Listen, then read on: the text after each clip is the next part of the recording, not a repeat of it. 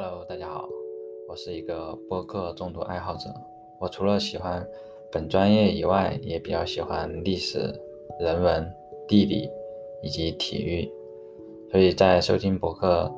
也是涉猎比较广，然后收听博客的时间也比较长了，应该至少有个七八年了吧。我也订阅了非常多的播客，但是也不是说每一期都会把它听完，但是也会听非常多吧。然后从他们的分享去了解他们，以及了解他们所要表达的观点，去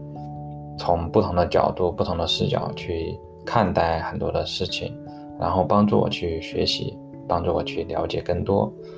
然后我也想试着来做一档无欲无求的播客吧，然后记录一下自己的所思所想，偶尔也会分享一下我觉得还不错的播客，以及。一些不错的一些观点，希望大家能够喜欢。